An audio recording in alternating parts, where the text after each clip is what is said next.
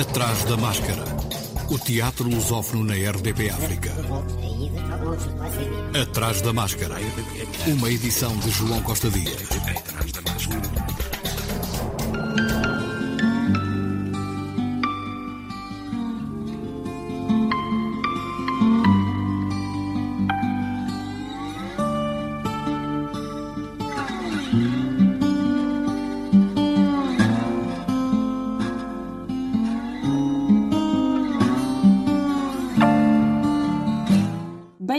a mais um Atrás da Máscara com a assinatura da ESMAI. Eu sou a Inês Sincero e hoje a viagem pela programação teatral do norte de Portugal começa no Teatro Carlos Alberto com o espetáculo Tartufo, a mais cáustica de todas as comédias de Molière. Nesta encenação de Tonan Quito, questiona-se os tempos em que vivemos e traz-se a palco um texto de 1664, provando que, apesar de os tempos terem mudado, a pertinência das temáticas parece estar mais ou menos igual. Molière está precisamente a fazer uh, troça, digamos assim, desta sociedade uh, burguesa, esta nova alta sociedade burguesa, que, que na altura trazia pessoas da igreja para a sua casa para espalhar a fé. Uh, porque acreditavam que uma pessoa que era super devota na igreja conseguia espalhar essa devoção que encontrava na igreja dentro da casa das pessoas ricas e assim as pessoas terem paz. Ora, o que acontece é precisamente o contrário com o Tartufo. Tartufo é precisamente essa pessoa que é devota, mas é devota num sentido interesseiro. Este espetáculo é apresentado no âmbito do projeto Nós, que aprofunda o intercâmbio da cultura teatral entre França, Galiza e Portugal. O processo é apresentado em quatro teatros, entre eles os nacionais de Porto e Lisboa, e foi desenvolvido por quatro escolas superiores de arte dramática. Bernardo Santo Tirso foi um dos alunos selecionados para realizar este projeto e conta-nos como está a ser a experiência. Olha, eu conhecia, conhecia o trabalho de Molière no, no, com a história da arte e com a história do teatro também. E trabalhar agora o Tartufo foi, foi claro, conhecê-la de uma forma totalmente diferente, não é? Uh, aqui tivemos que uh, perceber que todos os textos de Molière têm, são, são muito densos na, em cada frase. Cada frase tem um, um universo gigante atrás dela, uh, não é? Eu tenho uma frase que, que diz que estranha é a espécie humana. E esse, e esse é que foi o grande desafio, não é? Nós conseguirmos, uh, com este texto, que foi escrito há 400 anos atrás, fazer sentido hoje em dia e para três, três culturas diferentes, ou três pessoas de três países, aliás, quatro pessoas de três países diferentes. Como é que nós conseguimos ganhar sentido na história do Tartufo uh, através de três línguas diferentes? Estamos a falar do português, do galego e do francês. O mais difícil é este também ser uma comédia. E a comédia ela tem um ritmo específico em Portugal, tem um ritmo específico na Galiza e tem um ritmo específico em França e tem um ritmo específico na Inglaterra. Esta versão do Tartufo promoveu a profissionalização e internacionalização de estudantes em final de percurso académico e proporcionou a um grupo heterogêneo um contacto com um criador de renome internacional, Tonan Quito. Eu acho que aqui a encenação do Tonan Quito é, é super inteligente e genial ao mesmo tempo porque estamos a falar do, do, do Tartufo, mas claramente trata-se de, de, uma adaptação para os dias de hoje, eh, tanto que eh, o cartaz é Valéria Mariana e a história trata-se do casamento de duas uh, raparigas. O Tana foi, foi, teve um trabalho, um trabalho excelente, mesmo uh, em termos plásticos. Acho que é muito difícil tu conseguires trabalhar com uma equipa que é nova, tu não, não conheces a equipa de lado nenhum, tanto a, tanto artística como a de intérpretes, e de segurares este grupo com tanta vida, com tantos, uh, com tantos egos, com tantas coisas, uh, com tantas vontades, uh, e depois fazer isto culminar num, num projeto, numa peça só, e que vai e que anda por, por, pelos teatros nacionais dos países, é, foi, foi genial. Ou seja, trabalhar, eu acho que aqui, lá está, o prémio, o prémio disto tudo foi mesmo também trabalhar com o Tonan e perceber a forma de organizar as ideias e de trazer à cena um texto clássico com 400 anos e que faz sentido fazê-lo hoje. Para ele, para nós, para a equipa toda. E isso é que eu acho que é, é, o, é o mais bonito, é tu veres que. Não, as, ou seja, quando, eu, eu pessoalmente, quando vou ver peças de teatro, eu quero ver peças em que gosto que as pessoas estejam. As pessoas, o que se está a passar está a viver, está a borbulhar, está, as pessoas estão a querer dizer alguma coisa e a passar alguma coisa. E acho que isso, isso existe nesta peça. O Molière fazia 400 anos um, e a um, questão de, de, de, aliar toda esta celebração também foi, foi, bem, foi, bem, foi bem feito. Ou seja, eu não digo que não aos clássicos, como é óbvio, como não digo que não a nenhum outro texto, porque é um texto e se é clássico sobreviveu e, e se sobreviveu é porque quer dizer alguma coisa, não é? E é porque ainda ressoa dentro do, dos leitores e de, das pessoas que veem teatro e que fazem teatro. Um espetáculo para todos, daqueles que temos de ver pelo menos uma vez na nossa vida. Está em cena de 30 de junho a 2 de julho no Teatro Carlos Alberto, no Porto, e é a não perder. Atrás da máscara. Por falar em estudantes em final de percurso académico, a ESMAI prepara-se para receber o espetáculo final da licenciatura dos finalistas de teatro. O Jogo das Perguntas, ou A Viagem à Terra Sonora, de Peter Handke, com encenação de Gonçalo Amorim e assistência de encenação de João Miguel Mota, está em cena de 29 de junho a 3 de julho no Teatro Helena Sai Costa e promete uma viagem pelas incógnitas que nos acompanham ao longo da vida. Todos vão chegar bem a casa. Mas será que aquele que ficou sozinho ficou bem sozinho? Não quero fazer mais perguntas. Vou arrancar a cabeça a todas as uma dentada. Vão para casa na esperança de ver aqueles que durante todo este tempo terão perguntado por ele. Mas ninguém perguntou por ele. E cá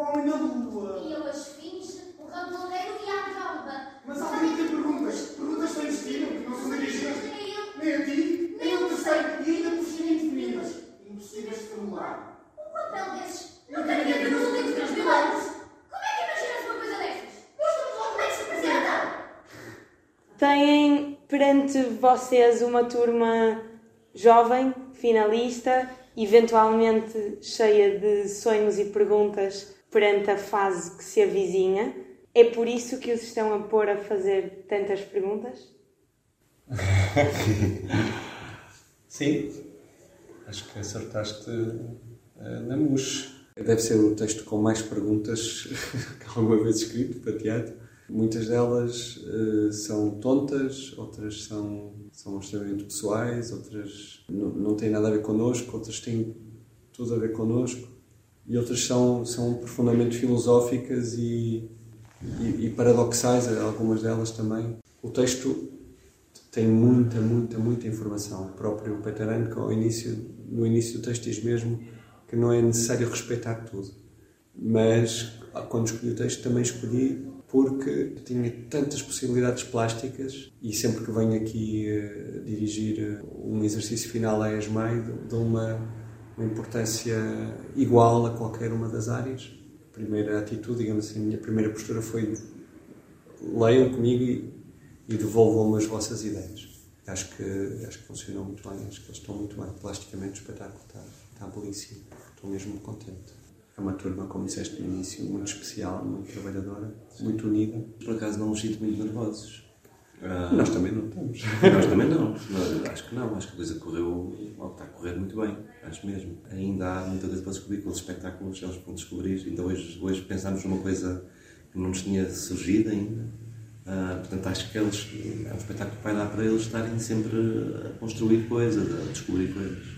Uhum. Aliás, uma das problemáticas do espetáculo é essa. Como é que se interpreta este texto? Uhum. A certa altura eles estão a discutir isto em cena. Ele é denso, mas, uh, mas também é muito concreto. Ou seja, são muito concretas as personagens, dizem coisas muito concretas uns aos outros. Pensando nas famílias, acho que pode ser para toda a gente. Uh, mas principalmente para aqueles que se querem questionar. Estas foram as palavras de Gonçalo Amorim e João Miguel Mota, mas depoimentos de toda a equipa podem ser encontrados na minissérie Donos de Muitas Perguntas, projeto documental que está a acompanhar a construção do espetáculo e se encontra disponível nas redes sociais da Rádio Esmai. Atrás da máscara. Ainda no Porto acaba de nascer mais uma companhia. Animais Errantes é a primeira produção do Casulo Teatro.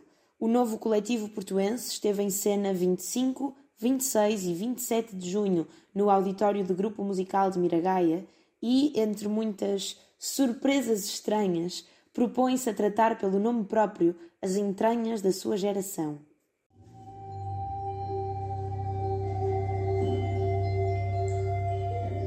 No novo mundo, todos seremos ignorantes, todos seremos felizes no novo mundo, nada saberemos sobre esse mundo. No novo mundo, nada saberemos de economia, de política, de filosofia, de literatura, de religião. No novo mundo não existirão livros, nem os seus leitores atormentados pela depressão. Todos os livros serão queimados. O Alto Whitman à segunda, Miller à terça, Kafka à quarta, Faulkner à quinta, Schopenhauer e Sartre ao fim de semana. O nosso cantinho muito especial, eh, destinado a uma partilha de histórias de vida mais do que um espetáculo, o nosso objetivo é mesmo só uh, conversar um bocado convosco e, uh, e debater alguns temas que, que achamos suficientemente interessantes de serem abordados. O meu nome é, é Tiago e tenho duas convidadas, a Clara e a Alexandra. Elas uh, vão começar por partilhar algumas memórias das suas vidas connosco e depois eu vou tentar abrir o debate a todos sobre algumas questões presentes nestas histórias, está bem? E agora, eh, será que podemos confiar a 100% na nossa memória? O coletivo foi fundado por seis artistas recém-licenciados, três em interpretação, um em cenografia, um em luz e som e um último em produção e tecnologias da música. O nome do espetáculo é Animais Errantes e, enquanto criação coletiva de caráter experimental, pode dizer-se que é um autêntico atrevimento teatral. É o grito do Ipiranga do Vale Tudo e uma ode ao teatro da juventude, onde se finge tanto, tanto, tanto e a toda hora que já não se sabe o que é verdade ou mentira, o que é personagem e o que é pessoa. Entre livros e filósofos, perguntas difíceis e histórias de vida, somos convidados a sentar-nos à mesa, de copo meio cheio e memória meia vazia, para conversar o Tiago, Alexandra e a Clara, simultaneamente pessoas reais e ficcionadas. E conversamos mesmo. Enquanto espectadores, dão-nos um microfone para a mão e também nós somos convidados a dissertar à vontade sobre amor, família, beleza e liberdade. É estranho. Nada daquilo parece teatro, mas é. Achamos que vamos ao teatro para afundados numa cadeira a ouvir, mas ali, nervosos que chega a nossa vez sentados na pontinha do assento, também nós falamos. E dito isto, Resta-nos esperar por tudo aquilo que vai sair do casulo num futuro próximo. Lolita. Lolita. Minha Lolita. Minha Lolita. Desculpa. Desculpa. Quero te pedir desculpa por ontem à noite. Quero te pedir desculpa por ontem à noite. Foi mais forte do que eu, isto nunca aconteceu. Foi mais forte do que eu, isto nunca aconteceu. Foi tudo um sonho, um pesadelo. Foi tudo um sonho, um pesadelo. Quero esquecer. Quero esquecer. Quero apagar isto da minha memória. Quero apagar isto da minha memória. Quero apagar esta dor que tenho dentro de mim neste momento. Quero apagar esta dor que tenho dentro de mim neste momento. És tão nova. És tão nova. Mas por mais que tente com todas as minhas forças não voltar a fazê-lo, Mas por mais que tente com todas as minhas forças não voltar a fazê-lo, sinto o meu coração a tremer. Sinto o meu coração a tremer. Não consigo respirar, eu estou a tremer. Não consigo respirar, estou a tremer. Eu. Eu. Desculpe. Desculpa.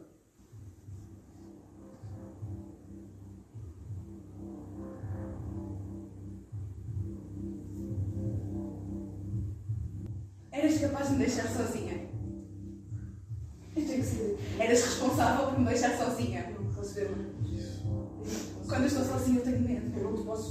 Capaz de me deixar sozinha. Eu tenho que ser. Eras responsável por me deixar sozinha. Eu não te amo.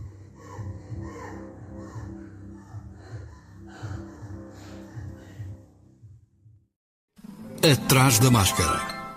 O calor está a fazer bem ao teatro no Porto.